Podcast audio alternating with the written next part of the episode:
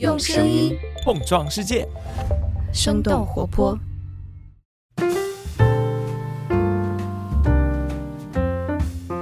嗨，大家好，欢迎收听《声东击西》，我们一起用对话来发现更大的世界。我是徐涛，今天我们请到的嘉宾是彭新妍，他在弗吉尼亚大学人类学系获得博士，现在也在大学中任教。Hello，新妍你好。Hello，徐涛老师好。我们今天聊的现象，感觉大家会很有共鸣，就是我们不知不觉会把工作中的思维方式啊和一些标准运用到我们自己的日常生活当中去。然后新妍做了很多的这方面的田野调查、人类学的调查，对吧？嗯，对。还蛮好笑的，就是上周我们刚定下说要聊这个话题，我们公司当中一个最卷、最勤奋的同事跟我说啊，另外一个同事工作完之后不吃饭就会去跑步健身，好自律啊，我也要怎么样？然后一想，哎，这不就是之前跟心妍聊到的这种勤勉的、非常自律的生活？我就说啊，天哪，你下班之后都要这么卷了吗？我其实自己就是最近在听好朋友袁长庚老师的课 啊，不知道徐涛老师有没有关注？就是袁长庚老师在看理想录了一几集的这个书单节目，叫《工作与人生》，有一集也提到这个现象，然后我觉得特别有趣，就是下了班以后去那个撸铁。呃，然后你真的问那个人说，哎，为什么你要去撸铁？然后他也说不出来原因，然后感觉就是铁就在那边 等着你。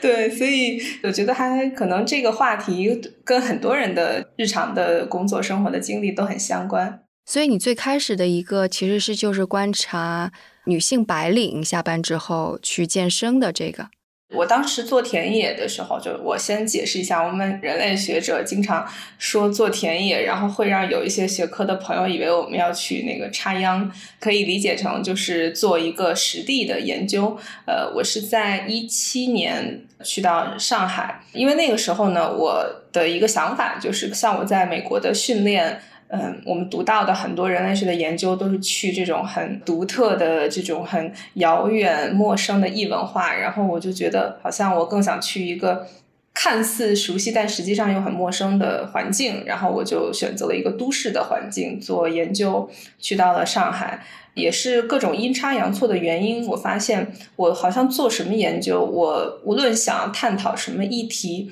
就要面对大家工作很忙这个现实。就比如说，我要研究一个和工作完全不相关的议题，但是我在去跟潜在的这种我的报道人打交道的时候，大家就会说没有时间啊，因为要上班、要加班等等。所以后来我就前后找到了两家公司做实习生，然后想去通过人类学做田野的方式去看。职场的工作文化，然后在那个呃里面，因为公司里有健身房，然后又看到了大家在中午的时间健身，还有说下班要去健身这样的情况，我才对这个呃健身文化有一些关注。当时让我很震惊的一点就是中午的时候，因为实际上在上海的公司里，他的午休时间也并不长，可能就到一点多。在我看来，在非常短的时间，就即使是在桌子上趴一下，或者走动一下，在外面走动一下。都会可以让你放松下来，但是会有同事就是在我们那个公司的那个饭堂正下方的那个，而且因为是透明玻璃，所以我们可以看得清清楚楚。我们就在楼上吃饭，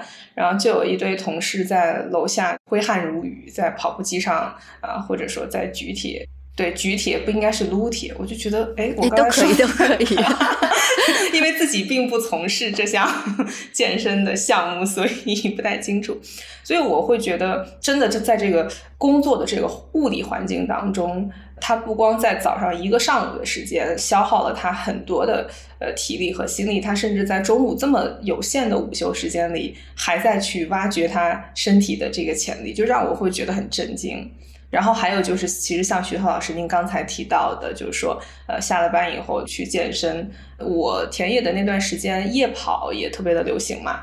嗯，现在不知道大家还会不会去夜跑了，我也没有关注。也还夜跑，还夜跑是吧？啊，然后还有就是晨跑，就直观上来讲，他的睡眠时间是被压缩了，就是因为工作时间太久，没有时间健身，他就去健身。然后整个你会发现，他醒着的这个在不断的去。做工 的时间是非常长的，嗯嗯，哎，我之前从来没有想过这是一个可以学术去观察的事儿，因为我自己会觉得，一整天的脑力劳动或者一周的脑力劳动之后，如果有这样子的体力的运动，能够综合一下是挺好的。有段时间我是在远程工作，所以我不需要上下班通勤，我就通常会下午五六点钟，就差不多一天的工作或者七八点钟结束之后，我就到家附近的小公园去跑个步，三公里、四公里、五公里。回来之后特别开心，洗个澡就睡觉了。那段时间我也不需要管娃，我觉得其实是一个挺好的状态啊！哇，我觉得徐涛老师你也是一个非常自律的职场精英人士，并没有，就的确觉得脑力劳动太磨人了，反而是体力的健身是能够给我一些能量的吧。这个其实让我想到，就是我当时在做田野的时候读的一本很有趣的书，叫做《隔间办公室进化史》。好像它的那个英文名字，其实副标题是 The Social History of the Workplace，就是它从社会史的角度来讲这个隔间的物理空间，以及它作为物理空间。其实延伸的一系列的社会意义这样的一个变迁，然后里面有讲到，其实，在好像从二十世纪中期，就是我脑海当中就是那个美剧《广告狂人》那年代就开始，大家其实会对白领工作的久坐不动这样的一个特点产生焦虑，包括其实像在那个美剧《广告狂人》里，工作生活方式并不健康，因为。他虽然说在办公室里坐的时间不像我们现在整天对着屏幕这么久，但是他比如说会去和客户去喝个酒，然后还有就是去应酬，所以其实那个时候已经开始就是在书里面，在隔间这个书里面已经讲到，就是白领哈一直对这种他叫这个 sedentary lifestyle，就是这种久坐的生活方式是一直是。有着健康的顾虑的，嗯，然后就下意识的要在自己工作之外增加很多运动，比方说度假的时候一定要到海滩去把自己晒的变成棕色，甚至成为了自己阶层中产阶级或者精英阶层的一个象征，是吧？对对，我就同时很巧的，就是我做完田野回到美国以后，就是徐涛老师，当然我也很期待您在这方面的观察。就是呃，我记得我当时因为有朋友就在那个我学校附近，就是像华盛顿、呃 DC 这样的大城市工作，然后他们就跟我讲说，那一度很流行，就是女生会背着瑜伽垫，然后穿着那个瑜伽裤在路上，就是在工作时间以一个非常就是叫什么 athleisure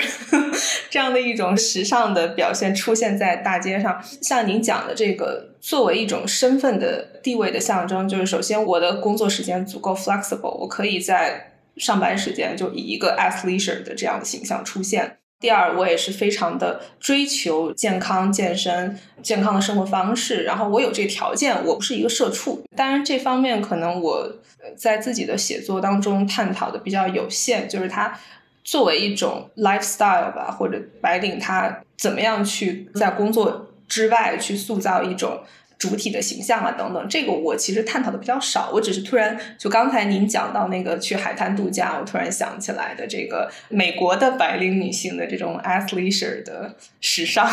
对对，其实是的，就是当时那个从中国搬到纽约，然后又从纽约搬到了旧金山的时候。我觉得就不断的冲击，就比方说在纽约还是有挺多白领穿的还是需要西装啊什么，但你到旧金山，没有人会穿成西装那样，就女孩子大多数都是瑜伽裤或者是一个 T 恤，而且一定是公司的可能是 logo 或者更加呃时尚一些的 T 恤，然后一定要表现出我是下了班之后。去做了瑜伽，或者做了其他的运动，或者户外运动，的确就是你看到她那身装备，你就差不多知道她一定是科技公司非常精英的一个女性或者男性，的确就已经体现出来了。对，呃，我其实想到就是有关这个职场工作文化，还有白领对于身体的这个，呃，用一个学术界比较流行的词汇叫规训吧，或者管理。嗯，其实，在有一本。叫做呃《The Wellness Syndrome》的书里面，呃，他很有意思的谈到了，就是我们现在对于所谓职场精英的一个形象上的这种预设，他就是把那个 wellness，就是这种健康，呃，当成了一个就是有点病态的追求。就比如说，嗯，他好像提到，呃，有一些高管他会觉得。我一方面在职场当中是这个呼风唤雨的人物，同时我也可以在下了班之后，我甚至能够带领员工去上一节什么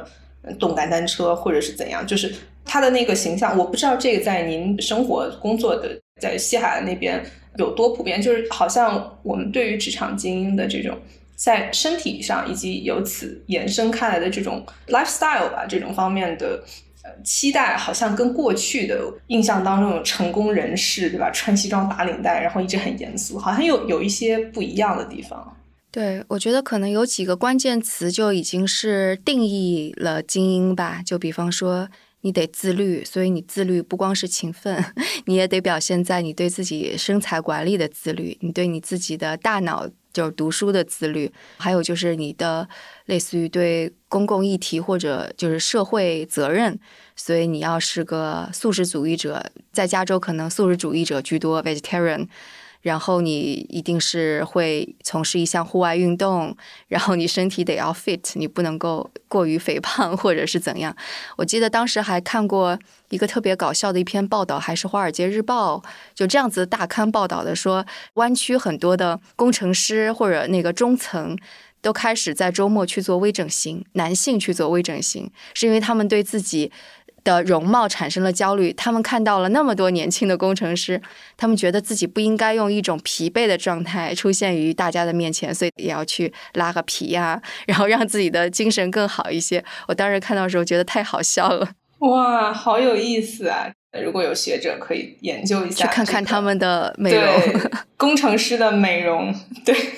哎，回到你说的那个在上海做的健身的那个调研吧，最主要的是关于什么的呢？因为我的对于白领女性的研究跨越了她们生活的多个场域，但是在健身这部分的研究，我是把自己的研究发现放在社会学和人类学的这个 studies of the body，就是对于身体的研究的这个大的领域里面，然后我会发现有很多，特别是呃针对女性。对于自己呃身材的焦虑和身体的管理的研究，很多时候会采用一个性别的视角，或者说性别为主的视角，觉得好像女性对于身体的控制跟管理，它一定是和这个男性凝视还有男性的审美相关的。但是呢，我当时在田野的时候接触到的，呃，因为我觉得他们作为这个 professional，作为职场人士的这个身份是很重要的，而且他们在呃，比如说在工作的这个物理的空间里面去健身，呃，包括我和他们一起去，比如说上普拉提的时候，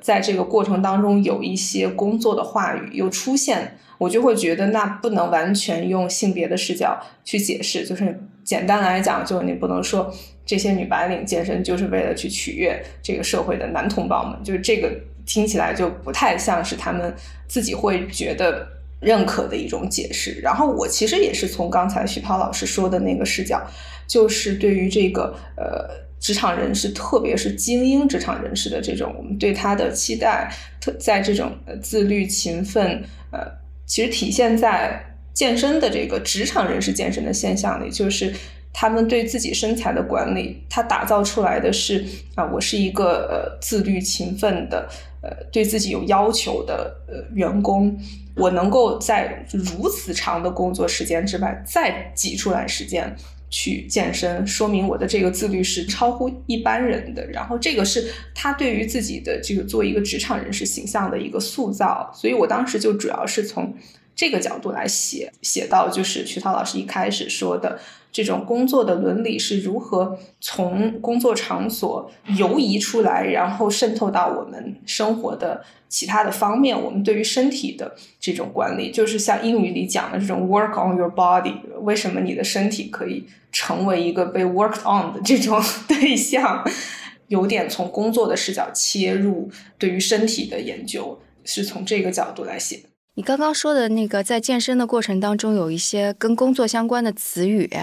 你也会经常听到，能讲讲这个吗？我印象最深的，当时在一篇论文里有写到，是我和就是做小实习生的那个公司里的几个同事一块儿去练普拉提。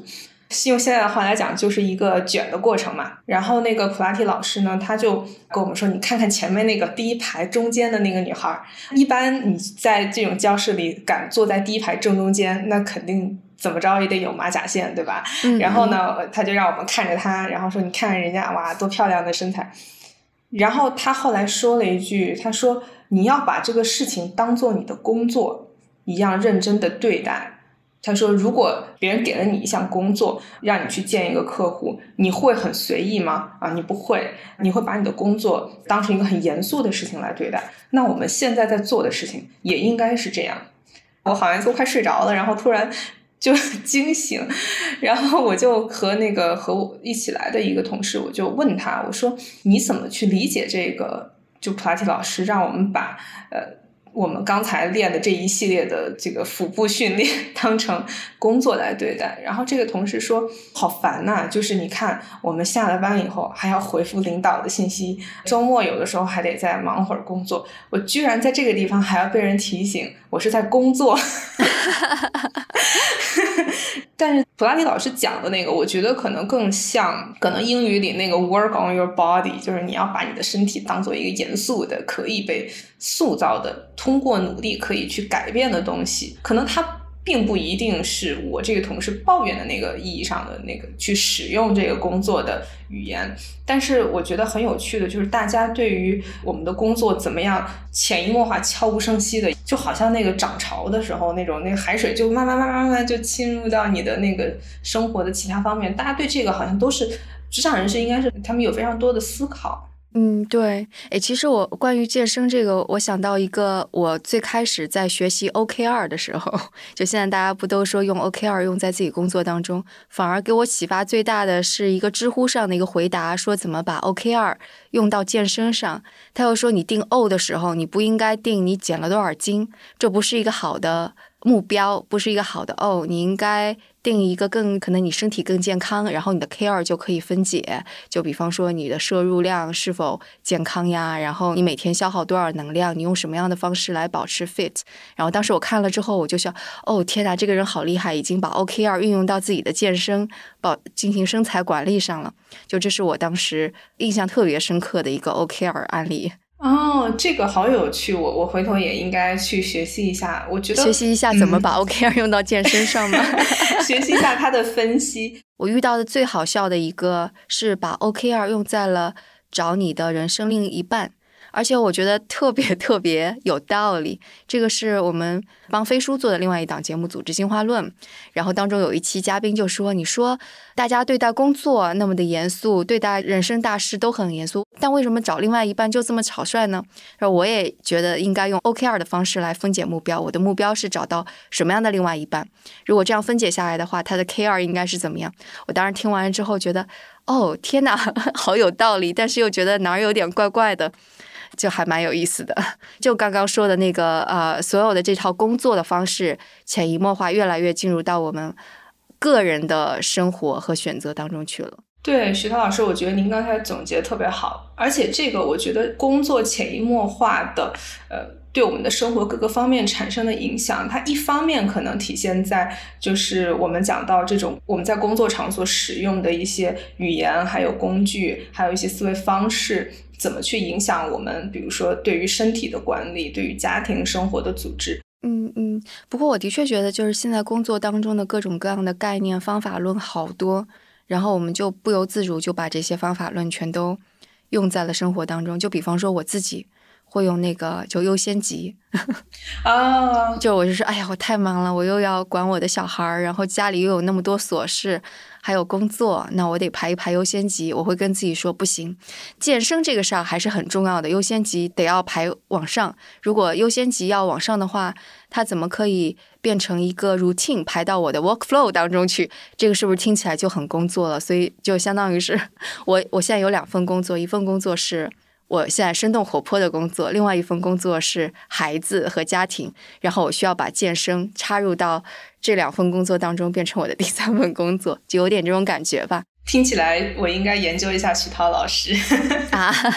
我自己在田野当中遇到的，呃，一个我觉得非常优秀的职场女性，有幸呢就是经常去她家蹭饭。然后作为一个人类学者，我就觉得这太棒了，就是我可以有很多的机会去完全的去沉浸在这个家庭生活的 context 里面，去发现一些有趣的东西。然后我就发现，嗯，他呢就是在教育他儿子的时候，他儿子有一次，我记得是我跟他刚进门，然后小孩子就在那边有点不高兴，然后我们就发现他写了一早上的那个题就一直不会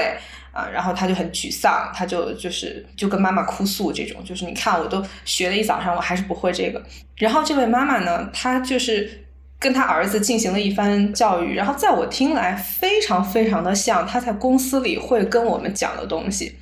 就他说，你看，我之前也碰到过一个有一个项目啊，他他的儿子在讲这些，就是我碰到一个项目要工作到凌晨三点了还要改，然后第二天要拿给客户，你看我放弃了吗？我没有放弃，我还是把它很努力的改好，第二天交到了客户那边，然后很满意。然后在这中间凌晨三点我能找谁帮忙，对吧？我只能靠自己。就是他有一番这个 pep talk，是非常的像他会在职场的时候跟下属去。讲的一些话，然后我当时就在想，这个七岁的小孩他能听懂吗？他估计是听不懂啊，才七岁。他最后想要表达就是说，你看妈妈也经历了在工作当中非常困难，就像你做不出来这道题一样，但是妈妈没有放弃，妈妈一直在没有人帮助的情况下，靠自己的努力把这个不可能的任务完成了。那么如果妈妈可以，你也可以。他想表达的是这个意思，但是他整个的，包括像我们人类学者可能。对人的这个神态、表情、动作也是非常的敏感，他会突然撸起袖子，对吧？把手撑在桌上，然后前倾，这样就跟他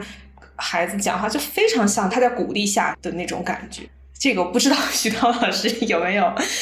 来自自己的，我可能有，因为我老公有一次抱怨过我，嗯，我感觉我自己在是用一种沟通的方式跟他沟通事儿，但我忘记具体是什么。他说：“你不觉得你现在就像在你跟你同事或者你的下属在沟通一个事儿吗？”嗯，但我当时就很生气，我觉得我想要跟你沟通，你为什么不跟我沟通？但可能就是的确，我的无论是表情神情，是把工作的那一套想要寻求高效率、赶紧沟通完做出一个决定的东西带进来了。我在想。它可能不完全是一个沟通方式的问题，而是我们现在的家庭生活、私人生活的这个领域被工作影响的太深。这个其实是我从裴玉新老师在一个学术活动当中他提到的一个观点，就是和欧美社会相比，我们对于这个家的这个空间。这几十年来的变迁，给家庭的生活、家庭的空间带来了什么样的影响？就是家是不是应该是一个和工作完全没有关系？呃，完全应该脱离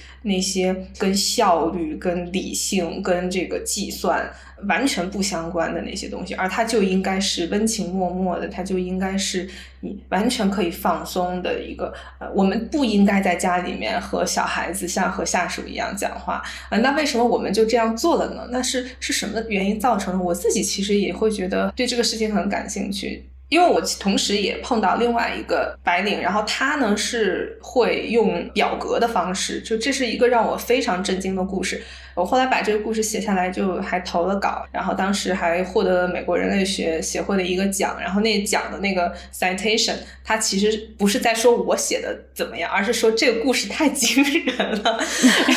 我觉得，所以这就是这个田野调查得来材料本身的这种力量，就是这个妈妈她用一个表格来计算她和她老公。在家里面的一切和家务还有育儿相关的劳动，直观上看起来就是她和她老公呢，就是各自有一个表，他们每一次做一件被看作是为家庭付出了，比如说参与到家务劳动当中，或者帮忙育儿了，或者怎么样的，然后呢就会有一个分值，然后她和她的老公就会在各自的这个表上面加分，然后同时也有一些减分，比如说呃这个先生因为经常加班啊，不能够回来。带小孩儿啊，减分。然后呢，太太因为她唠叨啊，减分。这一定是她老公就是主动给她减的。反正就有这样一个表。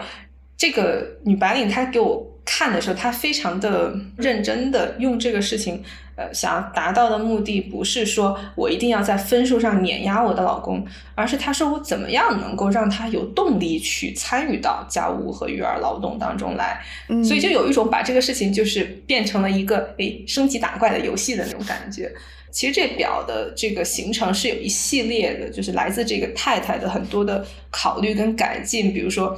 她一度会觉得。就是我先生会觉得我要那么多分有什么用啊？又不能当饭吃，他就开始设计了一套就是积分兑换项目，比如说你攒了多少分儿，就某一天晚上，你可以说我今天晚上就不回家带娃，我要去和朋友喝酒，或者我要在办公室忙一点我自己的事情，他就可以兑换分。然后这妈妈她也会，她说她也会，比如说有的时候就我今天晚上不想带娃，我想和闺蜜出去看个演出，我也兑换。然后他又发现他先生呢，就是对这个兑换积分兑换机制可能热情也会逐渐消退，然后。到某一个时间点，这个太太又弄出了另一个机制，就是，呃，你虽然老加班，不能够参与到家务劳动和育儿，但你加班也是为家庭做贡献的。那加班在一定程度上呢，我可以不给你扣分。总之，就是对他有很多的那个叫什么 fine points 这种，我不知道徐涛老师听到，这就是把家当成一个产品。我觉得这个积分机制在我们家不可能实行。很多在小孩子小的时候就会有说你做得好奖励你一个什么东西，连这个机制都没怎么运用过。但凡想要运用一次，很快就被我和我们家人全都忘在了脑后。我记得我写论文的时候，我还把他们叫做 the spreadsheet couple。嗯。表格夫妻，嗯，我一开始很震惊，就是可能沿着我们刚才讨论的这个思路，就是说工作怎么这样潜移默化的影响到了我们生活当中，甚至你会把工作里面的这些工具，像这个表格的计算，还有项目管理啊这样的一些，还有这种什么积分兑换这种奖惩机制，都移植到家庭空间。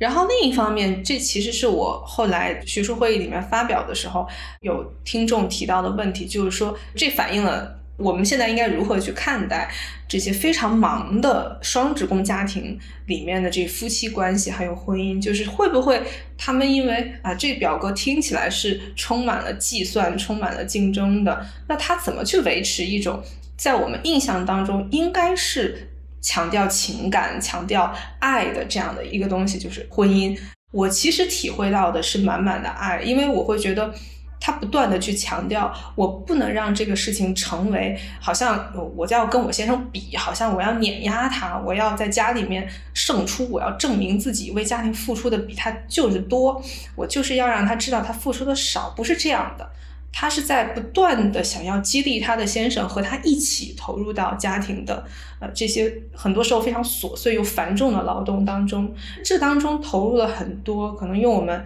人类学还有社会学的话语来讲，就是情感劳动，就是这个妻子她在设计这个表的过程当中，她的这种。对于他先生的这种非常照顾，就是特别呃考虑到，比如说啊，你看他就是时间有限，他就是在家里就这么点时间，他怎么攒分呢？我得想一系列的办法让他能够加分，让他不要老被扣分。但好悲哀呀，对吧？对，一方面这个事情是会给我们这样的一个感觉，但同时这个太太的这个举动会让我也会觉得，就是他的情感上的付出，虽然最后。落实到一个可视化的东西，让我们看来是跟计算和理性有关，但背后的这种情感上的投入，就是从人类学、社会学的视角，可能就是我们看待，比如说工作，还有家庭，然后工作的家庭的影响等等这些话题，我们可能很难从很多二元对立的，像什么理性、情感这些，我们不能完全割裂的去看。这是我当时的一个解释，当然我的解释只是我自己一家之言了。对你刚刚就是说家是不是一定是个温情脉脉的地方？我就想到了类似于农耕或者到农耕之前，我觉得家庭从来都不是。我觉得就是家庭的温情脉脉是一个被制造出来的 概念。就你说像农耕社会的时候，为什么会是男耕女织或者男性去打猎，女性去？它难道不是一个摸索出来的最佳配置吗？或者就是一个家庭，他也得算着说。我们究竟怎么样去工作？就其实农耕社会的时候，整个工作是在家庭之内的，对吧？就一醒来，那个田就在我们家后院儿，男性就去耕地了，女性就纺织了，小孩在周围玩儿，中午吃个饭，晚上吃个饭。我觉得家庭跟工作还是合在一起的。我觉得反而是到了那个工业社会、资本主义社会的时候，家的属性才被摘出来。然后好像工作是一个在外边的事儿，更多的是男性的事儿。然后家应该是个温情脉脉的地方，但这种温情脉脉是对外出工作男性的，对吧？女性在家里边一直在忙忙碌碌，然后男性回到家啊，我可以看报纸，我可以享受。我不知道社会学上是怎么去说哈，但我感觉这是一个创造出来的概念。但反而现在你看，女性或者男性在家里，无论是用项目制，或者是追求效率的要送孩子去这个班儿那个班儿，或者是高效率去安排自己生活，事实上就意味着这个家庭本来它有这一部分的属性，只是之前被掩盖掉了而已。就家庭里的很多工作，它还是工作。对对，我觉得，嗯，就是刚才徐涛老师您讲的这一切，其实就非常符合我们从社会学、还有人类学，甚至还有历史的角度去看。我不敢说自己是搞历史的这方面没有这方面的训练，但是我原来在读书的时候，我特别喜欢那个时候是弗吉尼亚大学的人类学还有历史学系的几位老师和博士生，他们做了一个节目叫《Back Story》，主要是关于美国历史。然后其中有一集我印象非常深，他就是去探讨这个 a good night sleep 这个概念，就是睡个好觉。然后他把这个概念放在工业革命对于人们生活的影响，这听起来好像和我们刚才讲的没太大关系，但是我觉得它可能反映了刚才徐涛老师讲的，在工业革命之前，比如说当你的劳作的这个场域就是你家后院的时候，你的工作和生活根本是没办法分开的，大家是有这种，比如说日出而作，日落而息。反映在这个睡眠时间上，就是呃，会出现一种听起来蛮好笑，就是这些邻居们他们会到半夜的时候醒来，因为如果你是日落的时候就去睡的话，你睡的是比较早的嘛，嗯，可能比如说五六点就睡了，五六点睡了以后，你到半夜十二点可能你就醒了，醒了以后呢，大家就开始串门。半夜串门吗？呃，对，半夜串门就是你想象一下，现在你跟你邻居，你半夜去他家串门是肯定，就 是肯定被轰出来，对吧？那时候就是大家就是互相串着门，然后呢聊聊天，然后聊累了呢就回去去睡，睡一会儿呢天亮了呢就起来下地劳作。但是工业革命的这种工厂制的。劳动方式带来的一个变化，就是说你不可能晚上不睡一个整觉。这样的话，因为你白天你你早上比如说七八点你去工厂里面上班，你这一天就是在工厂里一直待着。而且如果是流水线的工作，机器不停，人怎么可能休息呢？那你就必须要为你第二天在工厂里的这个劳动去攒够体力，怎么办呢？你就是要 get a good night sleep。那一期节目让我印象很深的，就是对于我们的这种作息时间的这种调整。这个其实，在比如说 E.P. 汤姆森他去写这种。资本主义生产方式带来的时间观念的改变，从过去的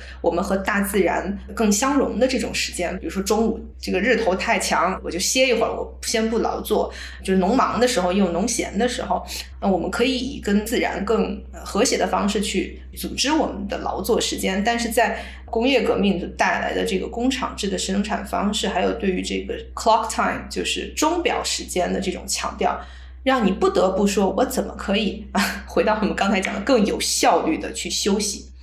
那我就需要一个完整的一晚上的 good night sleep 来保证我第二天可以精力充沛。这对我们现在有什么启示？比如说有没有？就是我自己也会这样，我第二天很忙，我会说我今天晚上一定要睡好，一定要睡好。然后我越这么想，我就越睡不好。嗯，对，是，其实是这样子的。我就觉得我们的个人生活从来都不是一个类似于想象出来的温情脉脉的一成不变的。它永远是被工作生活给定义了的，相当于是工作变成什么样，然后我们的私人个人生活，它就必须得配合着。然后可能工作当中的一些思考方式，就比方你刚刚说工业社会有了时间，类似于时间表这样的概念，然后时间表这样的就进入到了学校呀，或者进入到了家庭的时间安排的方式当中去，它一定会影响到家庭生活。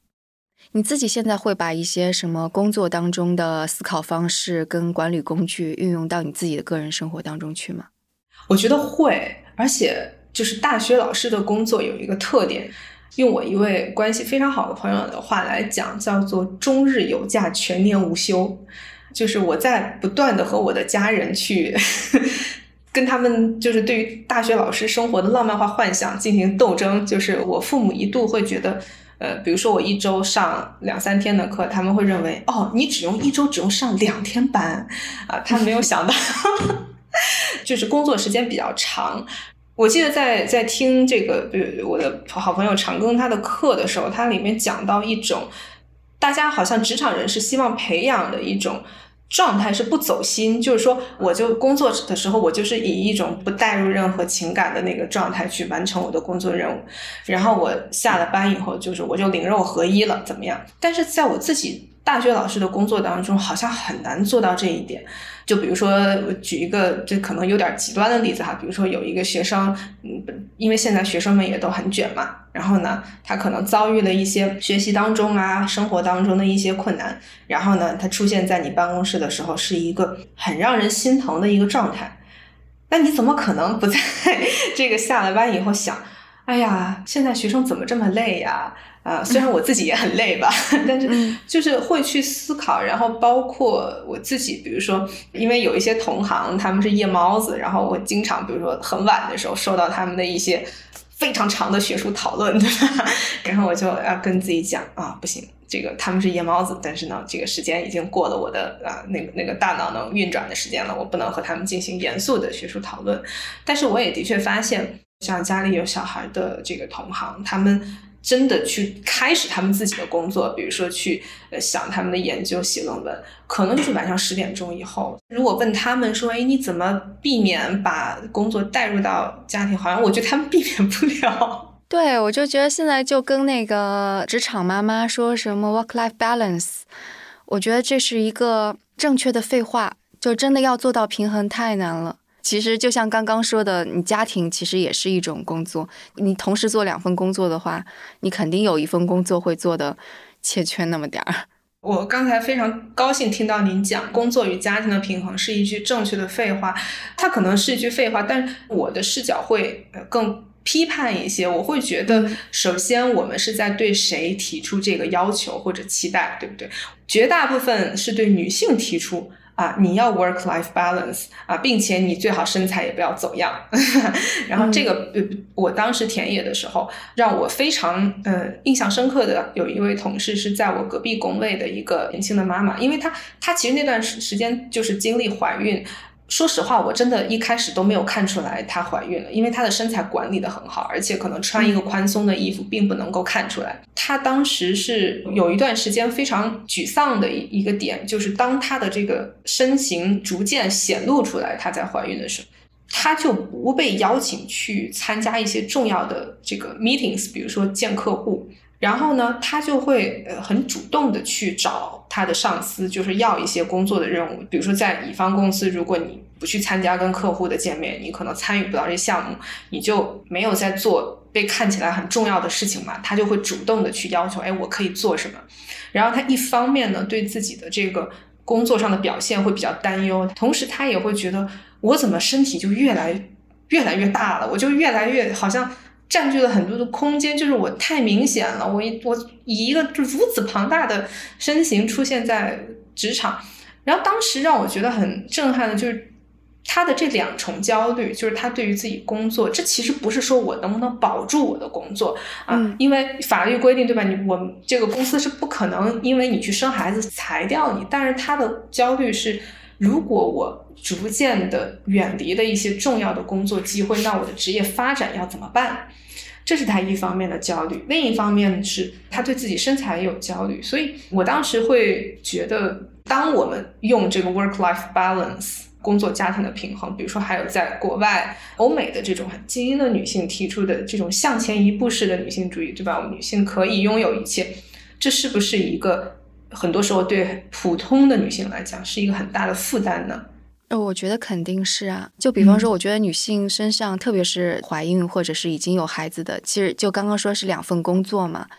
就家里的那份工作，我觉得男性跟女性态度不太一样的是，社会天然的就觉得家庭这份工作就是你女性的工作，所以女性自己会觉得我有责任把这个事儿做好。然后另外一方面，你已经踏入了工作岗位，你也会认为我需要把这个工作做好。所以我现在会觉得，就是为什么可能我们刚刚说把工作的思维。带到家庭生活当中，似乎女性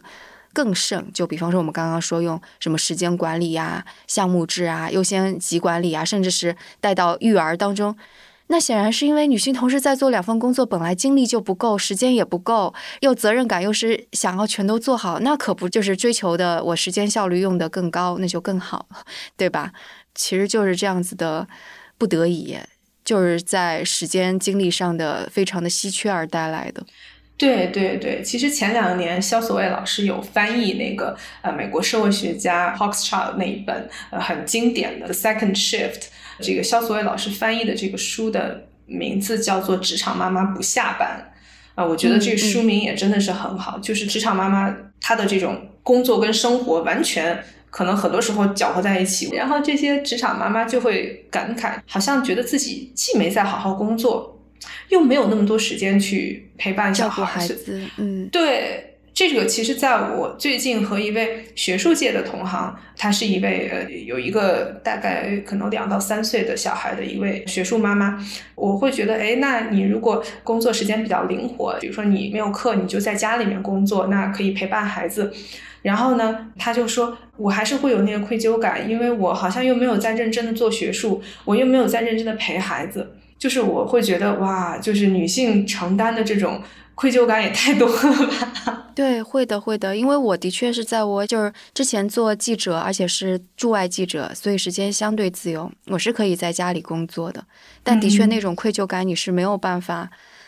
抹去的，而且就是你的确必须得非常的自律，因为你必须得把孩子照顾好，然后你又是在家的这个场域，你想要躺平的话，你的确是可以躺到床上去，但你得做工作，你得照顾孩子，你得把早饭、晚饭、中饭全都给准备好，你不自律 怎么行？所以，的确是一个非常高的要求，也就是这种日复一日的磨的过程当中，我就觉得。就无论是项目制还是优先级，就不管别人怎么说吧，说哎呀，你是不是把工作的状态带入到家庭当中？但女性没有办法呀，你不带进来，那难道全家就全都天天迟到，没有东西吃吗？或者是你把自己生活弄得一团糟吗？嗯，所以我就觉得有的时候，就是当男性或者其他人看到女性在用这种。类似于工作的思维方式，定 OKR 的方式，或者定时间管理，或者优先级的方式，你别觉得它太 aggressive 或者太激进了。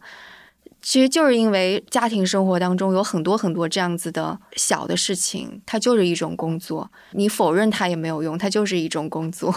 对，我觉得回过头来，如果我们去反思，就是这些年在国内非常流行的一些从欧美那边翻译过来的这些精英女性的自传的话。我是持怀疑态度，因为我会觉得我们也要考虑到，其实普通的女性所要面对的，可能在很多时候，她们的家务育儿的劳动是没有办法被外包的，对吧？她不可能像一个呃美国的精英女性，就是雇一个住在家里面的保姆来做饭，然后照顾孩子，然后她只需要去陪伴孩子就好，不是这样子。我们如果把这种非常精英的女性主义带到。中国社会来去要求一些在工作上有一定的企图心，想要把家庭经营好的女性，可能这是一个不现实的事情。同时，我们也应该反思，就是为什么会对女性有这么多的这个期待。而且，我刚才说的那个故事里面，这个表格夫妻的故事里，最打动我的这个点是，这位太太她的情感劳动真的是非常非常让我感动，就是她为了能够让她的先生。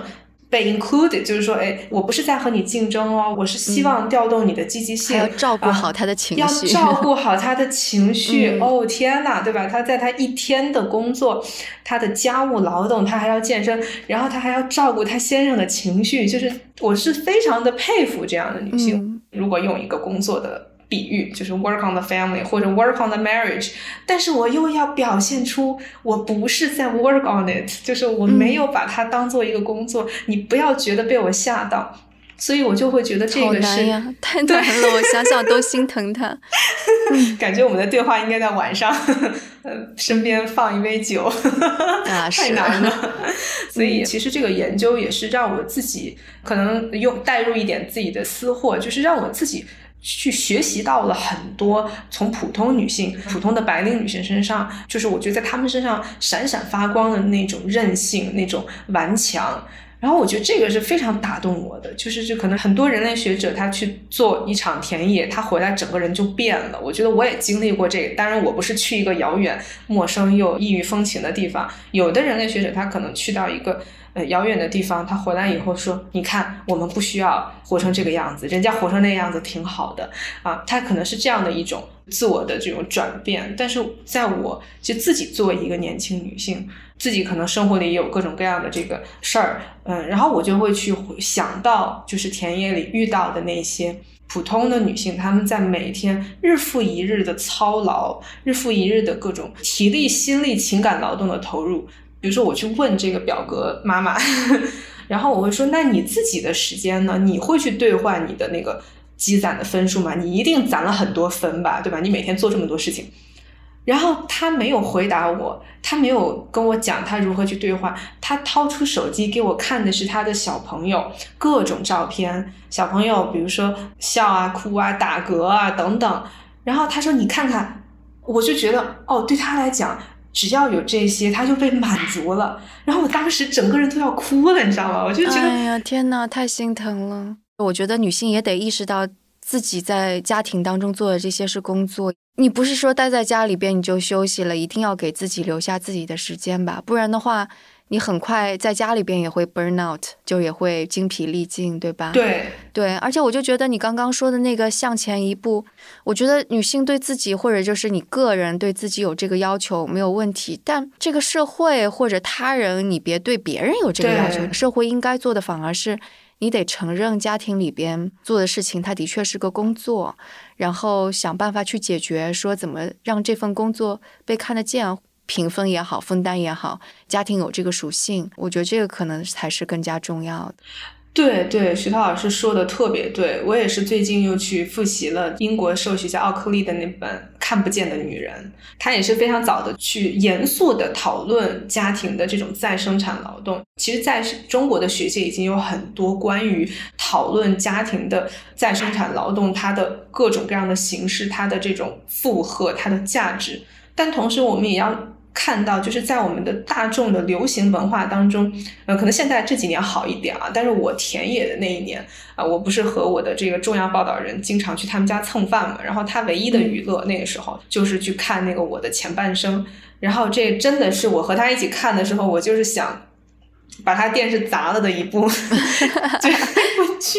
完了，我的个人喜好表现的太明显，因为它里面对于这个家庭主妇形象的刻画是非常非常有问题的。这个剧里面一开始展现出这个女主角，她就天天在买包买鞋，嗯，整天担心她老公有没有和公司里的女同事怎么着。而且在原著，在艺术的原著里面，这位家庭主妇是很辛苦的，因为她照顾一家的起居，然后可能他们还要放假了，要出去玩，她要去预定这个旅程啊，怎么样？丈夫的工作有的时候还需要她做一些这种零碎的一些辅助的事情啊，等等，就是她不是一个整天就是在那边买鞋买包，就是没事儿干的一个形象。呃，但是在影视剧作品当中，至少在前几年，可能这几年好一点，我就会发现。当你把一个家庭主妇塑造成这样的一个形象的时候，她可能是为了这个故事后面的发展埋一个伏笔，就是说，你看，因为她和社会完全脱节，她先生和她没有共同语言啊，所以她先生爱上了别人啊，可能是有这么一个在我看来也比较奇怪的逻辑。但是不得不说，就是我们对于这个女性也好，其实也现在越来越多的男性也会投入到。家庭的这种家务啊、育儿等等再生产劳动，我们应该去承认这部分劳动的价值，对吧？应该把它当做一个和我们在格子间里的这些工作一样，甚至是更重要的。因为没有这些家庭领域的再生产劳动，我们怎么可能精神抖擞的出现在我们的格子间里面呢？就是这个，我觉得的确是社会需要去承认和去欣赏。就是这种再生产劳动的意义。我自己其实我的母亲就是在我中学的时候，她有那么一段时间，因为我们家里我还有个妹妹，就是我们两个小孩上学，她就主动选择几年的时间不上班。然后有一个故事是我每次想起来都非常感动的，就是那个时候他每天去买菜，然后那个他天天从人家那儿买菜的那个那位老板，就有的时候就跟我妈。开玩笑说：“你家是开饭馆的吗？为什么你每天买这么多菜？”然后我妈妈就很自豪的跟他说：“哦，没有，我们家这个可能就是比比你家多一两口人吧，什么的，可能吃的比较多。”然后他会很自豪的去看待他每天啊为一家人去做饭，然后去照顾一家人。我们那时候家里还有一只狗狗，也是被看作我们的家庭成员，对吧？然后他去照顾好这一家。他会觉得这是一件非常有成就感的事情。那为什么我们的社会啊，有的时候，比如说体现在影视剧作品里，我们没有把这方面展现出来呢？我觉得这也是一个值得去思考的问题。哎，你这样一说，我倒觉得把工作的那种思维运用到家庭当中，可能是会好的。就是合伙创立公司、家庭公司的这个概念，家庭也是一个经济体，对吧？就是你跟你的配偶其实是两个创始人。本来其实是没有分工的，但分工是在磨合当中。就你也有这个家一半的股份，我也有一半的股份，你们每年都可以设定一个目标，只是你们的这个目标可能会更加多一点。你得保证就是家里的小孩教育怎么样，老人的医疗怎么样，或者你们每年可能还要出去一起旅个游呀什么的，让自己的家庭生活更加丰富。然后可能还要为什么三十年、四十年之后的养老做奋斗。可以这么去想，然后这样想了之后，你就会意识到做的所有的事情都是为这个家庭公司 正在做贡献，而不是说啊只有一个人，就类似于去外边赚钱的那个，就更加像是管商务的，给家里带来工资，对吧？那内部的运营、员工管理什么，难道不重要吗？CEO 不重要吗？我觉得可能这样想反而会把家庭。想的更加明白一些吧。对对对，的确是，而且会引导我们去承认家庭里面各种劳动它的合理合法性以及它应该被赋予的价值。我们刚才从家庭其实主要还是从劳动的视角去看，但是它也是一个情感的场域。我记得我博士论文答辩的当天，大家就是就是对我拷问完了以后，老师们就开始开玩笑，就说。你的这个博士论文这一本读起来可真是累呀！就是但怎么感觉到这些女人好忙活呀？然后就好像大家都在在 work，对吧？都在忙活。然后的确，我那标题也叫 We've always worked，就是说那情感呢，对吧？那这个爱呢？这些东西，当然这些对这些的研究其实。对于人类学和社会学者来讲，一直都是一个挑战。我自己不是研究这方面，但是我也会好奇，就是我们在讨论，比如说工作的文化啊，工作的文化如何影响到我们的生活？那呃，我们把情感放在哪里，对吧？就是如果我们不是以那个 OKR 来找对象的方式来去讨论情感，那呃，有没有还存在那些不被工作的文化和伦理浸染的那种？情感，对，我觉得需要的。我觉得家庭它本来就有两种属性，一种就是就家庭，我们可以说是社会的最小组织形态，对吧？两个人、三个人或者四五个人组成一个家庭，它肯定一方面有刚刚我们说追求收入、追求效率、就追求整个家人安全、避免风险的这样的一个经济体的属性。另外一方面，可能就是情感的依赖吧。不开心了，在外面。跟你的家人说说，或者你自己一个人待着就睡个懒觉，我觉得肯定有的。但是，比方说，如果是你没有意识到家里边的每个人都做出了贡献，反而可能更杀死这种温情脉脉，因为你承认了这个经济体当中每个人都已经付出的努力，然后你并且非常的欣赏或者认可他做的，你才能够产生一种。平等的连接才能够心平气和的讨论你自己的情绪，但如果你其中一方做的事情没有被 appreciate，你怎么可能产生更加平和的连接呢？对对对对，可能我刚才的那个一系列的提问是过分的。假设了 love 和 work，对吧？或者说 intimacy 和 work，就是亲密关系、爱情和工作的这个划分，其实，在前两年帮这个华东师范大学薄荷实验出版社审定的一个研究日本的人类学的著作，是我的一位之前的老师写的，我非常喜欢的一本书。然后中文译名大概叫呃若即若离呃。嗯，当代日本的离婚与独立的浪漫，然后它里面讨论到的就是说，日本这几十年的政治经济的变化，给雇佣结结构、雇佣关系，还有这种公司领域的劳动分工带来的影响之外，它其实还谈到了亲密关系的这种。理想型，还有人们对于亲密关系的理解、亲密关系的话语和实践，在这几十年里面的变化。然后这变化一言以蔽之，就是从他讲的叫做 “love like air”，就是空气般的爱，变到了 “love out loud”，就是大声爱出来。当然，它背后有一些学术的分析，但是简单来讲，就是在这种很严格的公司领域的性别。劳动分工，比如说男主外女主内，对吧？可能这家庭生活更像一种就是搭伙过日子的感觉。然后呢，就是你负责外边呃挣钱，我负责把家里打理好。然后很多的这种情感上，并不是说他们没有爱情，而是他们不会以我们熟悉的方式表达爱。它可能是一种默默的，像空气般的。我以什么样的方式去承认你的贡献？我以什么样的方式就是去理解还有这个体会你的辛苦？然后到现在，就是当这个雇佣也没有那么稳定了，然后男女都投入到职场当中来，然后女性也慢慢的有自己的想法以后啊，可能那种曾经的亲密关系当中的默契，已经变成了一种奢求，就是我现在要很明确的讲出来我的感受。所以，我这位老师他当时写这个书做田野一开始。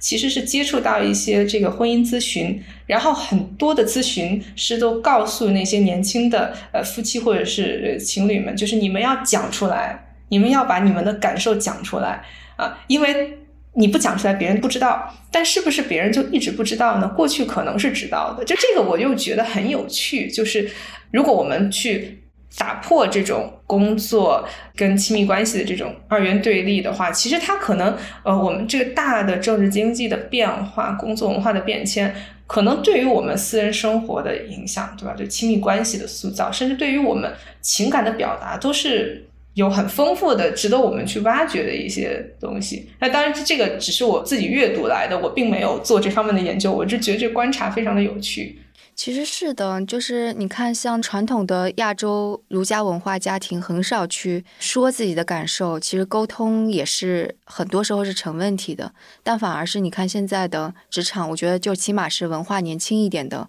职场，大家都会强调沟通，然后甚至就是西方舶来品的那种沟通的方式，就是你先承认对方的情感，然后你去跟他一起去讲那个真实的目标。你们在进行协商，然后最后就是先是情感上面达成一致，然后再是做法上面达成一致。我觉得这种沟通方式，如果家庭能够运用起来，或者育儿能够运用起来，你承认对方的情绪什么的，我觉得也是很对的。就包括现在很多学习硅谷文化的公司都会有 one on one，就是一对一的聊天。那你跟你的主管聊一聊你最近遇到的困惑，你觉得你需要对方帮助的地方。我觉得这些都很好。如果是放到家庭空间当中，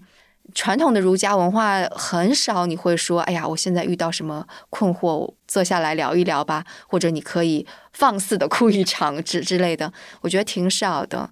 其实就是你刚刚说的，就是有时候不要把家庭跟工作领域二元对立，就是完完全全对立。你要看有一些好的东西，你就引入进来，而且得意识到，在现代社会，可能工作领域的很多思考方式，它不可能隔绝在家庭生活之外。那主动的把某些也许好的东西引入进来，也不是个坏事。嗯，同意同意。其实就虽然我很心，就是觉得那个表格夫妻那个很让人心疼。但可能这种追求效率的，我还是会有点存疑。嗯，也许是因为我不了解他做的细节，但我感觉太过分的把这个当做是一个行为控制的工具，嗯，或者是太把对方看成是一个每一个行为都要去控制的客体，又会让我觉得有点不是很舒服吧。嗯，我觉得其实我们刚才就是讲到，可能工作当中一些。语言或者是工具或者是思维方式带入到家庭，它可能会有好的，对我们家庭生活会有好的影响。有的时候可能也会，就像您讲的，好像呃又有过于就是这个行为控制的这个嫌疑。嗯，其实放到刚才您讲的这种沟通的方式，我会觉得，如果说以一个城市化的这种方式去进行家庭成员的沟通，我们会找到一个。好的，进入沟通的状态和途径，但是我们也要承认，可能很多时候大家的沟通方式是不同的。比如说，有的人他是没有办法用语言来明确的讲自己的想法的。我记得我最近刚开始就是去做一个有关舞蹈老师的研究，我发现访谈这方法根本没有办法用。他们说，你让我说，我就是说不出来；但是如果你来找我跳，那我可能可以在跳的过程当中，好像会有的东西能讲出来。我也开始去反思，就是我们去做这个学术研究用的一些方法，比如说访谈等等，它其实很多时候有点像，就是在这个硅谷科技公司里的这种沟通的这种范式，对吧？你先承认，确定你听懂了没有，然后就一些点去。呃，希望对方澄清等等，但是有的时候我们会看到，毕竟人还是很多样和复杂的。可能有的人，呃，你没有办法用这个一个程式化的方式和他沟通，那怎么从这个用人类学的话讲，就是 on their terms，对吧？以他的方式来去呃寻找一个沟通的途径，就是我自己的一点想法。嗯嗯，不过我的确觉得，就是人类就是这样的。最开始的我们说进入到工业社会之后，觉得有了时间，时间准时，大家沟通，比方说去坐个火车，就是都能够准时什么的，挺好的。但时间准时也带来了很多 其他的问题，就比方说所有人作息一致呀之类的。我就觉得到现在。就是工具不断的在进步，社会观念不断在进步，这些东西肯定会渗入到我们生活当中方方面面。但是有些会是 带来好处，有些会是带来不好的地方。我觉得可能就是要靠我们每个人能够意识到这一点吧。就比方说健身这个事情，你是为了表现出自律，还是你真的觉得你的身体是是需要的？或者是说你给小孩设立目标，这个是你为了自己的类似于虚荣心，或者是为了自己的一个目标在给他设立目标，还是你真的适应了小孩的生长规律，在帮助他成长？我觉得所有的这些其实都是因人而异，都还蛮考验个人的智慧的。哎，你要不要说一个你把工作中的思维方式用到生活当中，觉得这个方法还挺好用的例子？我觉得其实跟徐涛老师您刚才讲的这种沟通的这个一个城市化的操作其实是有关系的，因为我和我妹妹呢，我们两个人是性格非常非常的不同啊。顺便说一句，她是声东击西的。忠实粉丝，好，谢谢。我和我的妹妹，呃，就是感情非常的好，但是我和她在沟通当中要不断的面对，她完全可能有的时候理解不了我在说什么，就是她有时候会很直接的，就是跟我讲，啊，你这个东西就是没有什么意义，什么就是，就她有的时候就有点像徐涛老师您刚才讲的，就是。呃，好像您家里也有人说啊，你这个像在跟公司里面下属在说话什么的。我有的时候也会觉得，他有的时候和我沟通是在好像在公司里的那种模式，就是啊，你说这些，你的点在哪？你的目的，你要解决什么问题？你要解决什么痛点？我说我没有要解，对，抓手在哪里？对，你的抓手在哪里？等等。然后呢，有的时候他就对我进行这夺命连环问，然后我就说我没有要就是实现什么具体的目的，我只是想要和你去分享，可能某一个瞬间，呃，某一件事情让我产生的一种心境，然后我就是和你分享。他说这有什么用？哦，所以我就我就会非常的沮丧。但是反过来，我又会用徐涛老师刚才您讲的那个，我们会定期有一个所谓 one one on one，就是定期有一个视频的时间。我也会想要用到刚才徐涛老师讲到，在公司里其实比较普遍的一种，好像在。在有的场域叫做什么非暴力沟通啊，这种方式，对非暴力沟通，我也会就是哦，好，我先承认你说的是什么，你为什么要这么说，然后你的出发点是什么，然后我们可以在哪个地方终点相遇等等，就是我也会有一个，好像就把它作为一个解决问题，对吧？好，我们之间沟通出了障碍，那我们怎么去？弥补我们之间的这个鸿沟，我们怎么去解决？实际上，我也在用一个工作的思维。虽然一开始我沮丧的点是说，你好像在用对下属说话的方式在跟我讲话，但是我和他在。去进行这种弥补式的沟通的过程当中，我也会用到这种好像有点像刚才您讲的那种硅谷公司里的 one on one 的方式来哦，那你对吧？你为什么会有这样的一个预设哈？觉得我们姐妹之间的沟通一定要有一个抓手。还有一个，其实大家都会使用到的，就是对于我们日程的管理，对吧？我们因为工作里面有这个日程表啊，你今天要干嘛，明天要干嘛。但同时，现在很多我自己还有我身边的人，他会用日程表来记录，就我几点钟要跟谁去吃饭，对吧？几点钟跟谁喝咖啡？我要几点钟跟谁闲聊？然后也写进去，你就看他那日程表。满满的，既有这个工作的东西，也有一些在我看来比较休闲的那个。对啊，我们跟人我们要提前约时间，make an appointment。即使是我们要去闲聊，我不会说我们现在闲聊吧，对吧？我们说，哎，等会儿我们能不能下周三的呃五点四十开始闲聊？对，这个也是我自己最近经历到的一个呃，在其他城市的朋友，他有一天很想找我聊，但是我就是非常的忙。其实我们要聊的那个话题很轻松。结果我就是跟他说，我说能不能这个五天以后的六点十五啊，我们开始闲聊。哦，好像我有时候也会这样。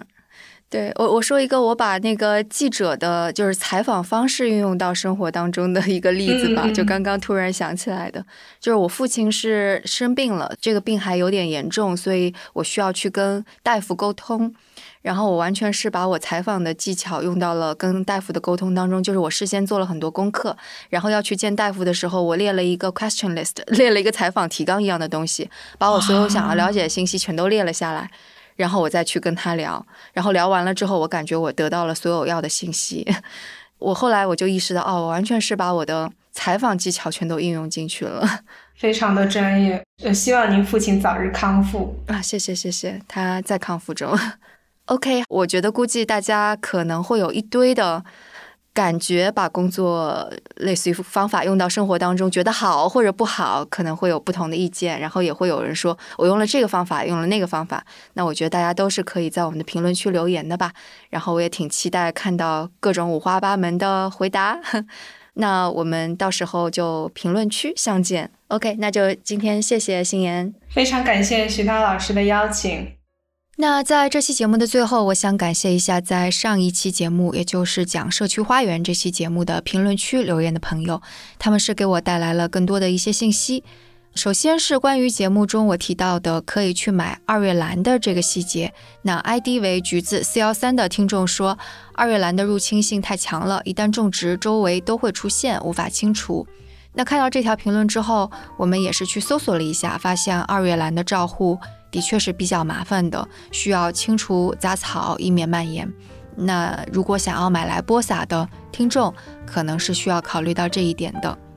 另外一位听众 Chronos 留言是说，记得刘老师是写过一本社区花园的书，呃，那的确是这样子的。刘老师的这本书是《共建美丽花园社区花园实践手册》，那感兴趣的听众是可以买来看的。这本书是上海科学技术出版社出版的。那如果大家对声东击西的更多延伸内容有更多的需求，其实是可以成为我们生动胡同的会员。会员是能够收到我们的会员通讯、胡同来信，通常是我们的主播监制会写一些我们的所思所想。最近我们在 newsletter 当中其实就有关于社区花园的一篇延伸内容，是讲了一下国外社区花园的实践文章。就比方说啊，纽约的 Highlight Park。已经订阅的朋友应该已经收到了。除此之外呢，我们也会组织一些有趣的线上或者线下活动。当然，作为会员，如果你给我们来信，我们肯定是会一一回复的。当然，更加更加重要的是，因为声东击西和我们的一些其他节目都是免费的，所以如果成为我们的会员，也是支持我们做出更多更好优质的内容。那成为会员的方法，在我们的 show notes 中也有。你可以点击 Show Notes 中的链接，阅读我们发布在公众号上的试读文章，然后来决定是否要成为我们的会员。好了，那以下就是本期节目的全部内容，我们下期节目再见。